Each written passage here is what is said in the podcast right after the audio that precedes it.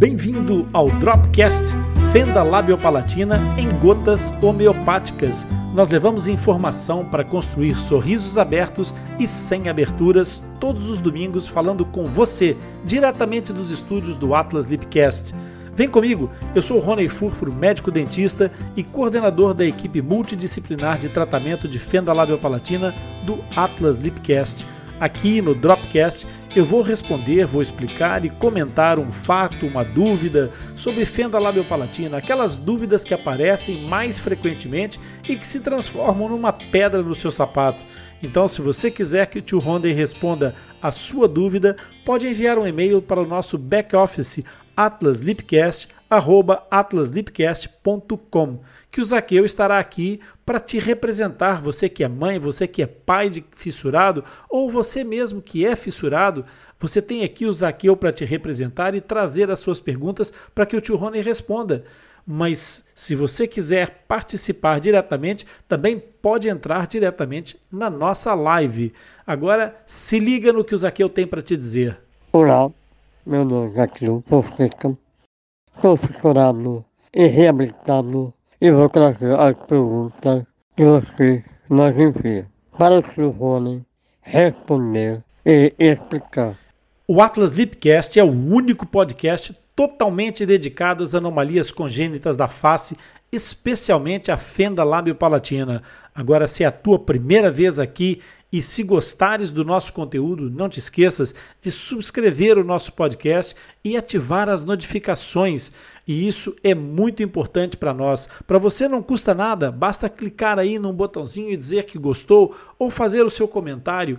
E isso vai fazer com que os motores de busca percebam a relevância desse assunto e daquilo que nós produzimos para você. E então, vamos ao que interessa. Então, Zaqueu, qual é a pergunta de hoje? O que é que nos trazes aí?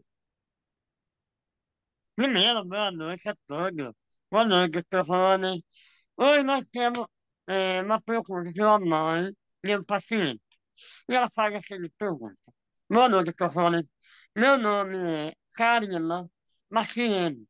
O meu filho nasceu com síndrome de Guerrara, mas leve. Será que no meu segundo filho poderia nascer com a mesma síndrome? Com um grau mais leve do que o primeiro, do que meu primeiro, meu filho primogênito. Bom, Zaqueu, síndromes, síndromes são sempre temas bem complexos da gente trazer à baila de uma forma muito curta e direta, como é o caso do, do nosso Dropcast. Mas vamos lá falar sobre a síndrome de Goldenar. A síndrome de Goldenar ela é conhecida essencialmente por algumas das suas características que são bem marcantes. Ela é, tem uma, uma assimetria da face que é conhecida como a microsomia hemifacial. É uma das características mais marcantes dessa, desse síndrome. Ela é conhecida como óculo aurículo vertebral, é, displasia óculo aurículo vertebral, melhor dizendo. E essa, e essa síndrome ela afeta essas estruturas que eu citei, é, os ouvidos, é, eventualmente há uma alteração no, no, tamanho do globo ocular, porque a microsomia hemifacial apanha toda a lateral, toda, todo um lado da face que, que se desenvolve de forma é, menos, menos é, evidente do que o lado contralateral.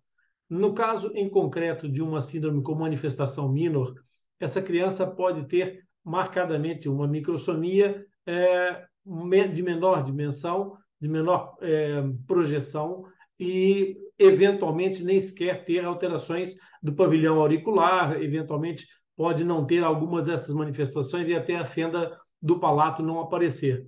Mas, em algumas situações, essa, essa síndrome pode trazer é, alguma, algum comprometimento bastante mais importante, e é isso que a Karina certamente está preocupada. É, em, alguns, em alguns casos de, de, de síndrome de Goldenar, nós temos o desaparecimento ou parcial ou completo do, do pavilhão auricular, ou seja, da orelha, aparecendo umas, umas uns, é, é, um epibulbo, uma, umas partes parecidas com uma, uma verruga que fica à frente da, da, da, da região da orelha e na lateral da face. e essas, esses pequenos, essas pequenas formações nem sempre são aproveitáveis para fazer a reconstrução da orelha, embora possam ser resíduos da malformação eh, congênita.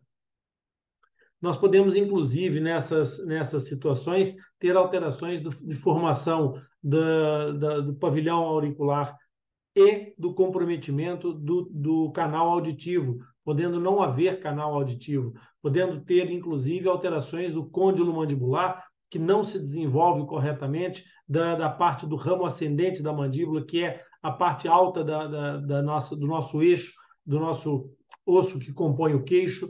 Portanto, todas essas, essas situações que eventualmente podem não se ter manifestado no primeiro filho da Karina, podem sim se manifestar numa segunda gestação, mas isso não é uma sentença.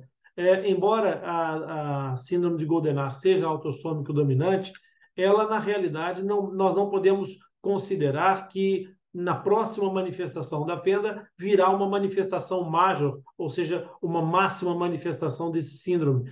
O que nós temos que ter em linha de conta é que é autossômico dominante, portanto, está no gene e vai passar aos seus filhos necessariamente, e se essa síndrome se manifestar, tudo vai depender do grau de afecção com que ela se manifeste. Isso não é previsível, não é predizível. É uma, uma questão que detém uma, um grau de aleatoriedade que nenhum geneticista, nem nenhum médico vai poder pré-dizer, ou seja, dizer antes do nascimento. Mas já tendo o seu filho uma síndrome do Goldenar, já tendo essa manifestação minor, você deve conversar sempre com o seu com seu, sua equipe de, de atendimento, de acompanhamento, com um geneticista e avaliar todas as, as é, probabilidades e as condições para que essa nova gestação é, seja uma decisão tomada consciente e assumida, mas que você é, esteja perfeitamente é, tenha perfeitamente a noção de que sim, a sua pergunta é positivamente uma, uma resposta de que é possível, na próxima gestação, vir uma manifestação da, novamente da síndrome de Goldenar. E assim ultrapassamos mais uma etapa. Eu quero te agradecer pela sua participação e companhia. E se você aprendeu alguma coisa hoje ou se esclareceu alguma dúvida, curte e compartilhe esse episódio com algum amigo, um familiar. Eu tenho certeza que eles vão gostar e aproveitar. Você vai deixá-los também com um sorriso aberto e sem aberturas. Compartilhando e enviando as suas dúvidas para o nosso podcast nos ajuda a divulgar a informação sobre fenda labiopalatina e nos motiva a continuar criando conteúdo alinhado com as tuas expectativas. Não se esqueça que todos os episódios do Dropcast ficam disponíveis no replay do Atlas Lipcast e depois vão para o Atlas Lipcast, o nosso podcast disponível em todos os agregadores de podcast. Assim, você poderá acessar e ouvir sempre que quiser. Os links dos nossos canais estão disponíveis na descrição desse episódio. Até o próximo encontro.